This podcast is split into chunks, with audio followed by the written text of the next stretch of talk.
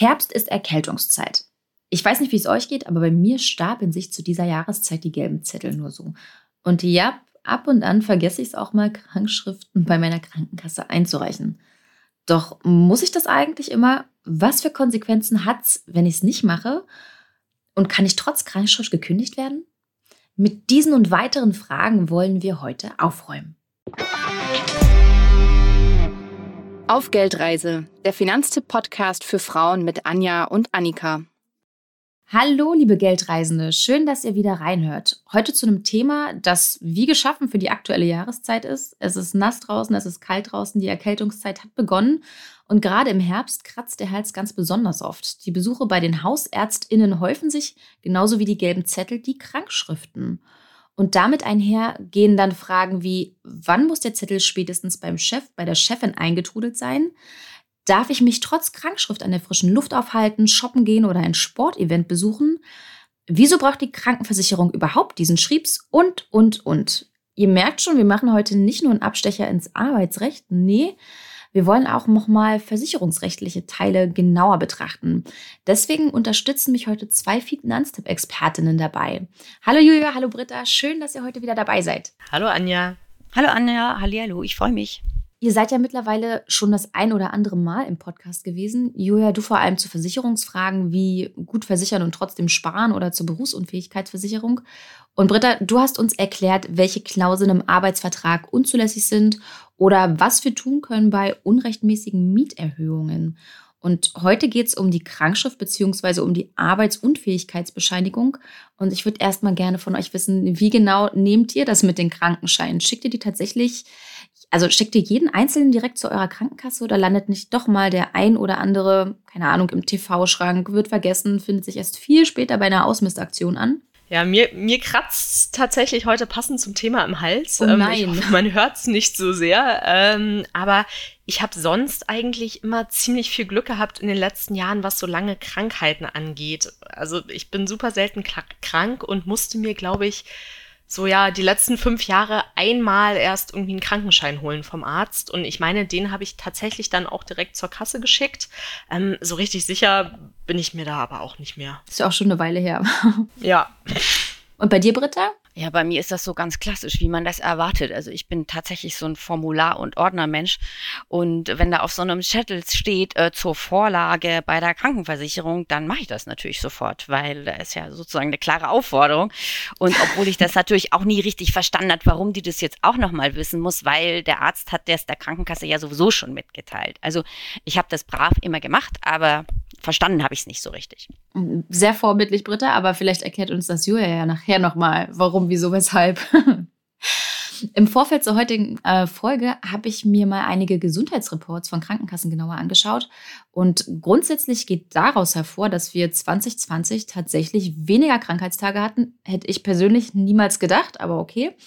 Deutschlands größte gesetzliche Krankenkasse, die TK, meldete beispielsweise einen deutlichen Rückgang der Krankentage, wobei deutlich bitte in Anführungszeichen zu verstehen ist, denn 2020 war eine Erwerbsperson durchschnittlich 15,1 Tage krankgeschrieben.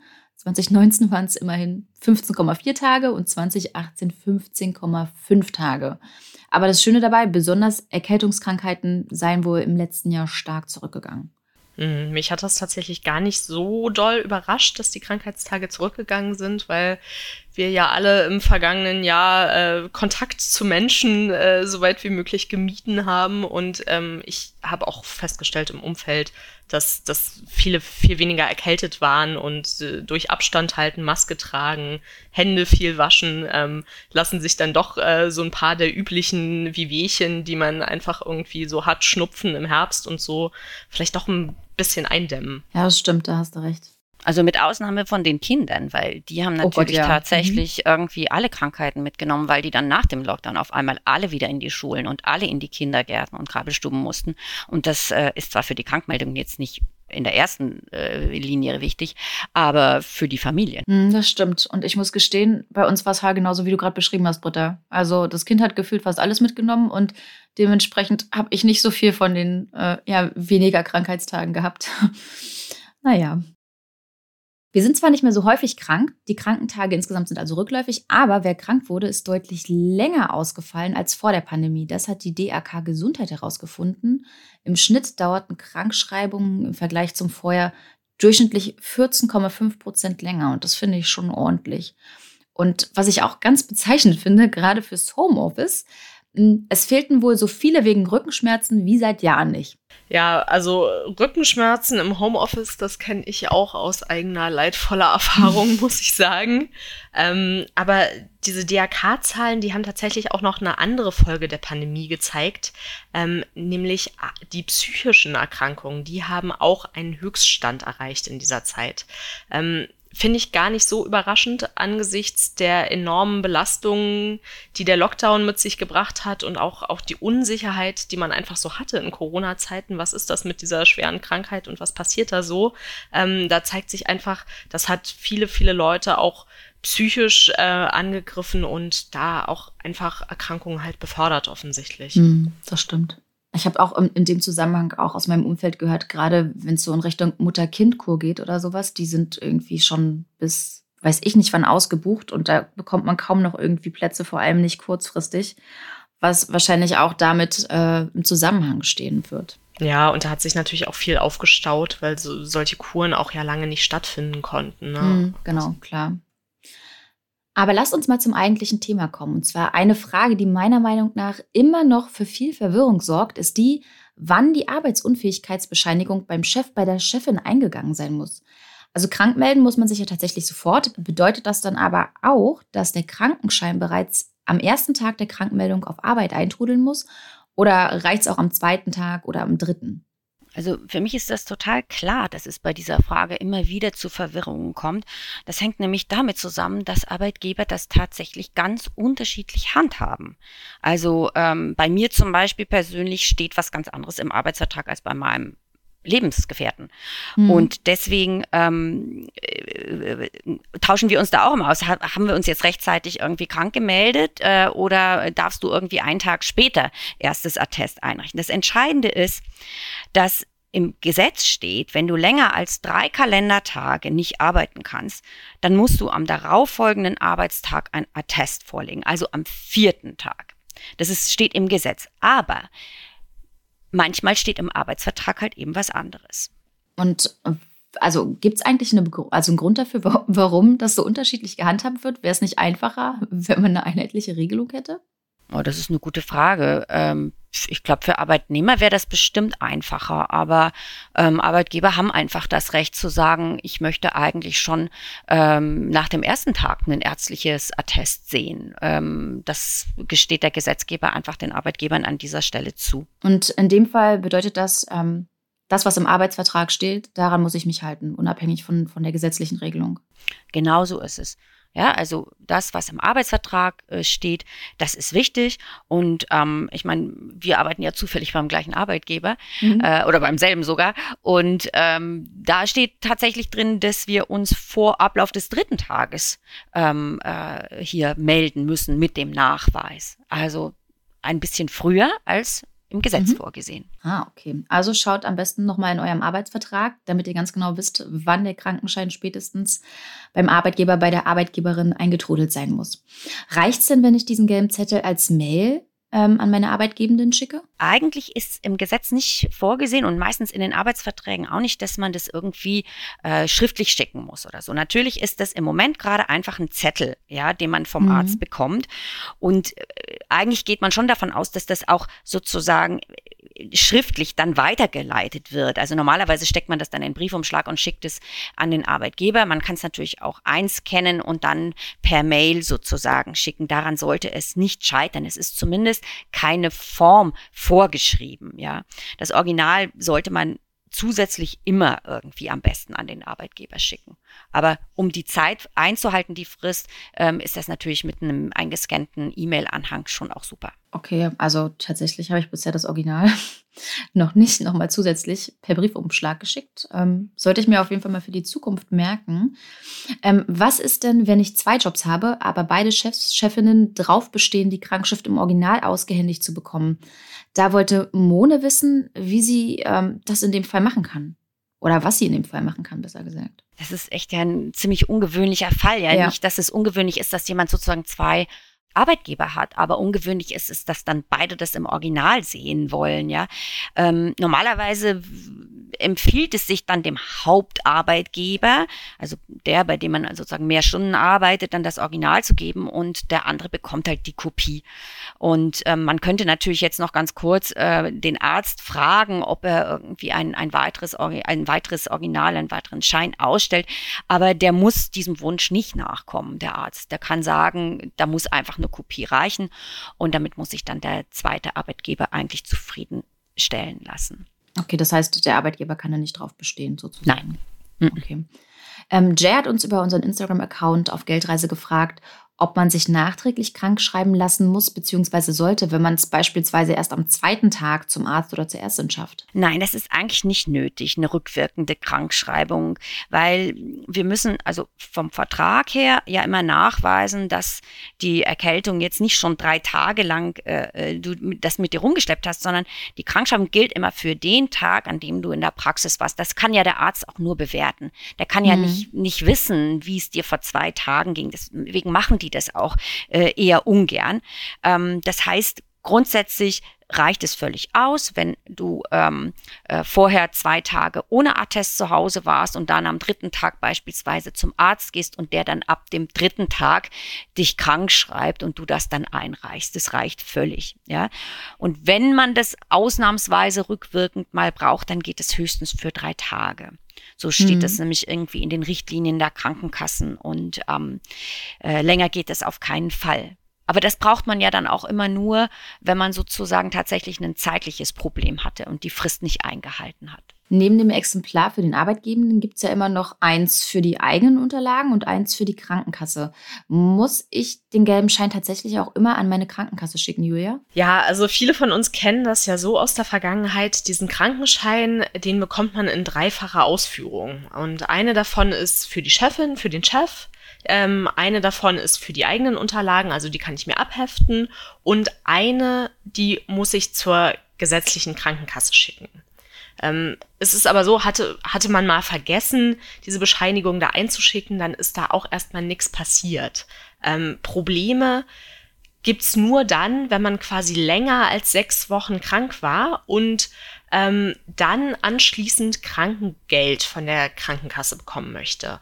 Und da gab es dann häufig Probleme, wenn man eben seine Krankenscheine nicht eingereicht hat. Das Gute ist aber, ähm, Jetzt müssen wir uns darum nicht mehr kümmern. Es gibt nämlich seit 1. Oktober diesen Jahres eine neue Regelung. Ähm, und die sagt, dass die Ärztin oder der Arzt den Krankenschein direkt digital an die Krankenkasse schickt. Das heißt, ähm, ihr alle, ihr müsst euch da nicht mehr drum kümmern. Das wird digital übermittelt an eure Krankenversicherung und es kann jetzt höchstens in der Anfangszeit noch passieren, dass irgendwas technisch nicht klappt und dann die Ärztin doch sagt, komm, ich muss dir den Krankenschein ausdrucken, schick den bitte nochmal an die Krankenkasse, aber das sollte eigentlich eher die Ausnahme sein und in Zukunft nicht mehr vorkommen. Und wie sieht es bei Privatversicherten aus? Müssen die Krankschreibungen an die PKV schicken? Das kommt tatsächlich darauf an. Also grundsätzlich müssen Sie das eigentlich nicht machen, aber ähm, wenn Sie ein Krankentagegeld vereinbart haben, also im Grunde genommen das Gegenstück zum Krankengeld in der gesetzlichen Versicherung, ähm, dann müssen Sie den Krankenschein schon einschicken. Ähm, dieses Krankentagegeld, das ist nämlich ein Lohnersatz für Privatversicherte, ähm, wenn sie länger als eine bestimmte Zeit krank ähm, sind, dann bekommen sie eben Geld von ihrer Krankenversicherung und dafür möchte die Versicherung dann natürlich auch die Krankschreibung sehen. Und äh, wann genau muss ich den Krankenschein spätestens an die Versicherung geschickt haben? Gibt es da auch irgendeine Frist? Äh, ja, da gibt's eine Frist. Ähm, wer gesetzlich versichert ist, der muss diese Arbeitsunfähigkeitsbescheinigung innerhalb von einer Woche bei der Krankenkasse vorlegen. Das ist gesetzlich so festgeschrieben. Ähm, bei Privatversicherten, da kommt's tatsächlich auf den individuellen Vertrag an. Also die müssen in ihren Vertrag zur Krankentagegeldversicherung gucken und da steht dann drin, innerhalb welcher Frist sie die Krankschreibung vorlegen müssen. In Deutschland besteht ja der Anspruch auf Lohnfortzahlung und zwar in voller Höhe. Deswegen zahlen Chef und Chefin weiter mein Gehalt, auch wenn ich krankgeschrieben bin. Ab wann gilt das denn nicht mehr? Ja, die Lohnfortzahlung, die gibt's für die ersten sechs Wochen der Krankheit. Und ähm, wer allerdings dann mehr als sechs Wochen wegen derselben Erkrankung ausfällt, der bekommt kein Geld mehr von der Firma. Und dann ist es bei gesetzlich Versicherten so, dass die Krankenkasse einspringt und das Krankengeld zahlt. Das ist dann quasi der Lohnersatz. Und nur noch mal zum Verständnis, wir, wir reden von sechs Wochen am Stück. Genau, also äh, sechs Wochen, nee, das, das können auch, das können auch ähm, quasi, du kannst dazwischen auch wieder gesund sein. Es ist äh, wichtig äh, oder entscheidend, ob es dieselbe Erkrankung ist quasi. Ah, okay. Ich würde vorschlagen, dass wir zum Krankengeld eine gesonderte Folge machen und dann ja sowohl die Bedingungen fürs Krankengeld genauer beleuchten, ähm, als auch den Punkt, was denn eigentlich ist, wenn es mit der Krankenkasse Streit ums Krankengeld gibt. Aber wer bis dahin nicht mehr warten kann, der schaut einfach in unsere Shownotes. Da findet ihr alle wichtigen Ratgeber zum heutigen Thema, auch den zum äh, Krankengeld. Und die Shownotes, die findet ihr wie immer entweder bei finanztipp.de slash podcast oder über den Link in der Bio unseres Instagram-Kanals auf Geldreise.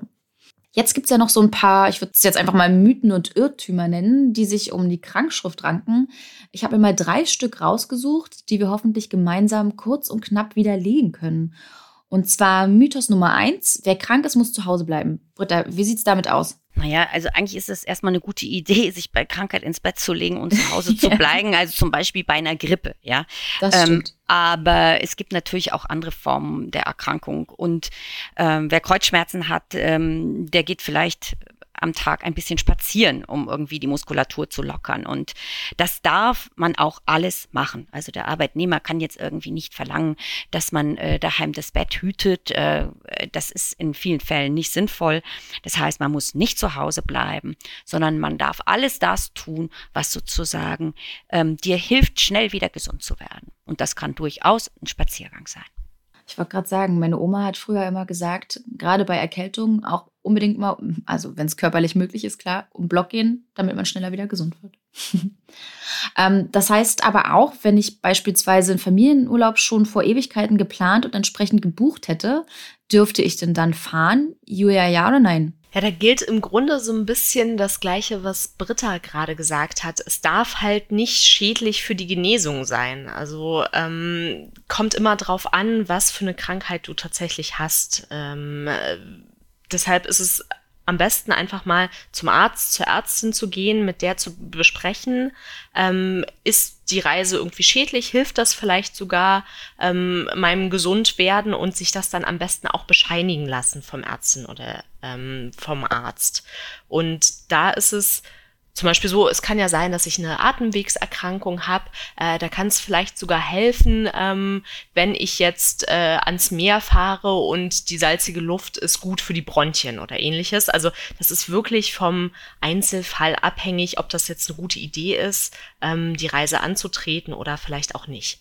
Und es gibt noch eine Besonderheit, ähm, wenn man schon sehr lange krank ist und Krankengeld bekommt von der äh, Kasse, dann ist es so, dass man sich Reisen ins außereuropäische Ausland tatsächlich genehmigen lassen muss von der Krankenkasse. Also wenn man außerhalb von Europas irgendwo hinfahren möchte, dann muss die Krankenkasse zustimmen, weil sonst kann es passieren, dass ich kein Krankengeld mehr kriege. Ach Wahnsinn, das ist ja nochmal interessant. Guter Praxistipp. Ähm, Mythos Nummer zwei schließt sich ja ans Urlaubsthema an. Wenn ich im Urlaub krank werde, kann ich mich nicht krank schreiben lassen? Stimmt das? Äh, verschwende ich dann ja tatsächlich meine Urlaubstage? Nee, das stimmt nicht. Also äh, letztlich ist es so, derjenige, der im Urlaub krank wird, kann sich von der Arbeit nicht erholen, weil der Urlaub dient der Erholung von der Arbeit. Aber wer krank ist, kann das nicht. Also lässt man sich sofort krank schreiben, sofort am ersten Tag, reicht es dann bei seinem Arbeitgeber ein und, damit hat man letztendlich die Möglichkeit, sich diese Urlaubstage, die man gar nicht genießen konnte, wieder gut schreiben zu lassen. Das heißt, du kannst dich auch im Urlaub krank schreiben lassen. Es ist sogar sehr sinnvoll, wenn du tatsächlich äh, deinen Urlaub gar nicht genießen kannst, weil du diese Tage dir anschließend wieder gut schreiben lassen kannst. Ja, das klingt doch schon mal gut. So, und Mythos Nummer drei, ähm, ja, von dem hoffe ich, dass er nicht stimmt. Bin gespannt, was du sagst, Britta. Wer krankgeschrieben ist, darf nicht gekündigt werden. Schützt der gelbe Zettel vor der Kündigung? Äh, nein, das stimmt leider nicht. Also oh, schade. Äh, ja, leider ist es, aber es ist im Detail sieht es dann doch wieder anders aus. Also normalerweise ist es so, wer krankgeschrieben ist, da kann auch gekündigt werden. Ja, also mhm. ähm, man kann dann durchaus eine, eine betriebsbedingte Kündigung zum Beispiel gekommen, bekommen. Ja, das, also das wird dann einfach zugestellt, also in den, in den Briefkasten geworfen per Einschreiben oder wie auch immer. Ähm, also das schützt einen nicht. Ähm, das ist eine andere Frage ist, die kann ich wegen der Krankheit gekündigt werden, aber das ist mhm. nochmal ein ganz eigenes Thema, ja. Das geht nur ganz in, in, ganz ganz besonderen Fällen, ja. Eigentlich geht das nämlich nicht. Nur wenn die Prognose so schlecht ist, dass der Arbeitgeber wirklich mit der Arbeitskraft gar nicht mehr rechnen kann und da hat die Rechtsprechung sehr sehr hohe Hürden eingezogen. Aber grundsätzlich so eine Kündigung kann man schon bekommen, auch wenn man krank sozusagen daheim liegt und eigentlich sein Attest abgegeben hat. Aber wichtig, was nicht geht, man kann nicht gekündigt werden, wenn man in Elternzeit ist oder im Mutterschutz. Ja, dann ist eine Kündigung tatsächlich ausgeschlossen, aber während der Krankheit nicht. Okay, Britta, ich würde sagen, wir müssen auch unbedingt noch mal eine Folge zusammen machen, wann eine Kündigung wirksam ist und wann nicht. Und dann können wir ja gerne noch mal auf dieses Krankheitsthema zu sprechen kann, kommen. Also wegen Krankheit gekündigt werden, ja oder nein, und da noch ein bisschen mehr ins Detail gehen. Sehr gerne. Ähm, bei Eltern kommen ja nicht nur die eigenen Krankentage dazu, sondern auch die der Kinder. Wie ist es denn da mit der arbeitsrechtlichen Situation? Brauche ich da ab dem ersten Krankheitstag des Kindes einen Krankenschein? Das wollte T von uns wissen. Ja, das ist auch wieder so eine Sache. Das kommt wirklich darauf an, was im Arbeitsvertrag steht.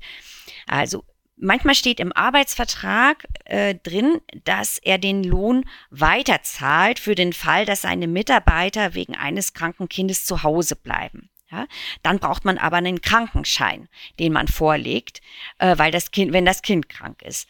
Denn das ist sozusagen diese Voraussetzung dann von für Kinderkrankengeld von der gesetzlichen Krankenkasse. Aber viele Arbeitgeber, die fordern hier tatsächlich einfach einen Nachweis und sagen, ähm, ja, du ähm, kannst hier zu Hause bleiben äh, das sowieso, aber du kriegst sogar auch Lohn. Dazu musst du uns aber einen Krankenschein für das Kind vorlegen. Und ähm, gilt dann dafür die gleiche Regelung wie ja, für meinen Krankenschein, also nehmen wir jetzt mal Finanztipp an, müsste ich dann in dem Fall ähm, die Krankschrift meines Kindes auch spätestens am dritten Tag der Krankheit eingereicht haben? Nein, das ist nicht so, ähm, weil das ist wirklich ein anderer Fall. Einmal okay. Äh, kannst, kannst sozusagen, kann der, kannst du als Arbeitnehmerin ähm, deine Leistung nicht bringen, weil du erbringen, weil du krank bist und dann steht für diesen Fall ähm, im Vertrag drin, dass du sozusagen vor Ablauf des dritten Tages jetzt zum Beispiel bei uns mhm. ähm, den das Attest einreichen musst.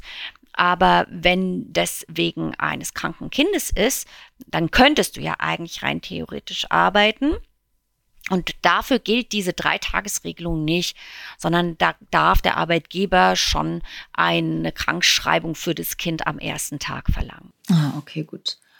Und, und Julia, in dem Zusammenhang wollte Geldreisende Jennifer wissen, wie es denn mit den Kinderkrankentagen aussieht und wie viel Kinderkrankengeld einem zusteht. Lass uns mal mit der ersten Frage anfangen, mit den Kinderkrankentagen. Ja, normalerweise hat jeder Elternteil Anspruch auf zehn Tage pro Kind. Also ähm, es kann dann beispielsweise die Mutter zehn Kinderkrankentage nehmen und der Vater zehn Kinderkrankentage. Ähm, Alleinerziehende, die haben einen Anspruch auf 20 Tage pro Kind, weil die können sich das ja mit niemandem teilen, die Betreuung. Ähm, und wer mehrere Kinder hat, der kann dann noch länger zu Hause bleiben. Also das, äh, da gilt dann ein höherer Wert. Ähm, bei ähm, mehr, höchstens sind es dann 25 Arbeitstage pro Elternteil.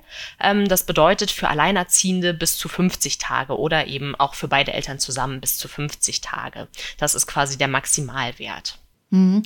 Und wegen Corona wären ja die Kinderkrankentage bei vielen sehr viel schneller aufgebraucht gewesen. Deswegen hatte die Bundesregierung ähm, die Kinderkrankentage für 2020 ausgeweitet und das auch für 2021 beibehalten. Kannst du uns noch mal sagen, wie viele Tage Eltern und Alleinerziehende aktuell haben?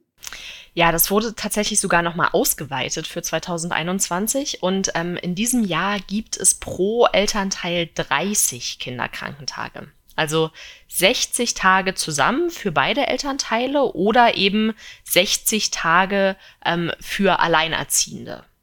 Und bei mehreren Kindern ist es dann eben auch wieder so, dann gibt es auch in diesem Jahr noch mehr Kinderkrankentage.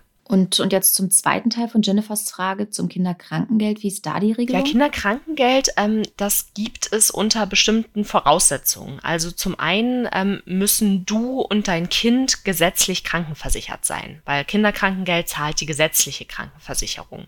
Ähm, außerdem muss das Kind unter zwölf Jahren sein und eben äh, deine Betreuung brauchen, weil es zu Hause ist und ähm, sich eben noch nicht alleine versorgen kann. Ähm, wenn das zutrifft, und du auch kein Geld vom Arbeitgeber ähm, bekommst in dieser Zeit, dann zahlt eben die Krankenkasse einen Ausgleich und das ist dieses sogenannte Kinderkrankengeld.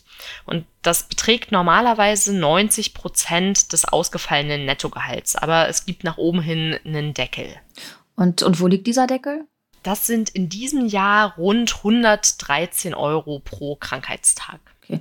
Und das Kinderkrankengeld, das beantrage ich dann einfach selbstständig bei meiner Krankenkasse, richtig? Ich glaube, da gibt es sogar tatsächlich auf dem Krankenschein schon einen Vordruck für. Genau, du musst dich da selber drum kümmern. Das heißt, du stellst bei der Krankenkasse einen Antrag und äh, die haben da normalerweise zum Beispiel auf ihrer Webseite ein Formular dafür. Das kann man ganz schnell online ausfüllen und du musst dann eben zusätzlich noch die Bescheinigung vom Arzt oder der Ärztin mitschicken, dass du wegen des kranken Kindes nicht arbeiten kannst. Und ähm, Alternativ geht jetzt derzeit eben auch eine Bescheinigung von der Schule oder von der Kita, äh, dass das Kind Corona-bedingt eben zu Hause betreut werden muss. Zum Beispiel, es irgendeine äh, Quarantäneregelung gibt ähm, oder das Kind äh, aus einem anderen Grund eben Corona-bedingt nicht zur Schule oder in die Kita gehen kann. Na, das ist nochmal ein guter Hinweis.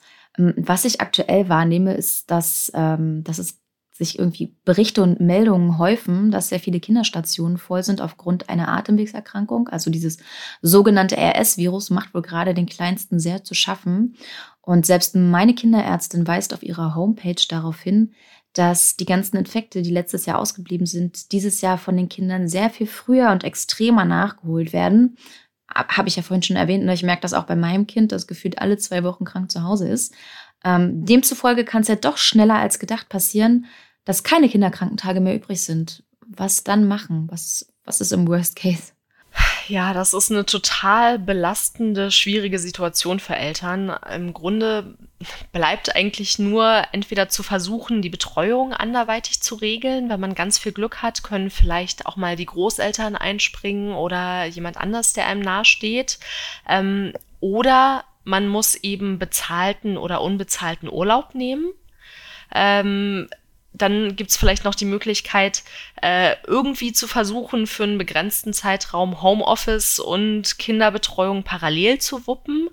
Äh, aber im Grunde genommen ist es so, ähm, das sind alles äh, für, für, Eltern ganz schwierige Möglichkeiten und ähm, ja, wenn es am Ende vielleicht sogar so sehr schlaucht, ähm, diese ganze Arbeiten und Betreuung ähm, Geschichte parallel, ähm, dass es einem selber auch auf die Gesundheit schlägt als Elternteil, dann gibt es eben auch noch die Möglichkeit, natürlich selbst zum Arzt zu gehen und sich krank schreiben zu lassen, ähm, wenn man selber so sehr belastet ist, dass man eben auch krank wird. Mm, das stimmt. Aber wenn ich da noch ganz kurz einen Satz ergänze, ich glaube, in so einer Situation ist es auch immer total wichtig, ähm, mit der Personalstelle einfach zu sprechen und die Situation zu erklären. Mm. Und ähm, ich höre das sehr oft, dass dann wirklich ähm, äh, einfach ganz gute und kulante Lösungen gefunden werden, weil äh, das kann ja jeder nachvollziehen, dass dann auf einmal da so eine Ausnahmesituation eintreten kann wegen dieser gehäuften Infekte. Und da sollte man wirklich einfach sich nicht scheuen, mit dem Arbeitgeber zu sprechen.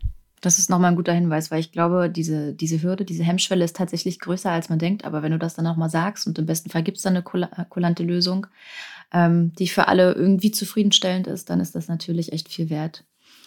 Britta Julia, ganz, ganz lieben Dank, dass ihr heute mit dabei wart und äh, ja, wir mit dem ein oder anderen Irrtum rund um den gelben Zettel aufräumen konnten. Ich fand das tatsächlich sehr, sehr spannend und hoffe, euch da draußen geht das genauso. Ich würde sagen, wir verabschieden uns. In diesem Sinne, bleibt gesund bis in zwei Wochen. Tschüss. Tschüss. Tschüss.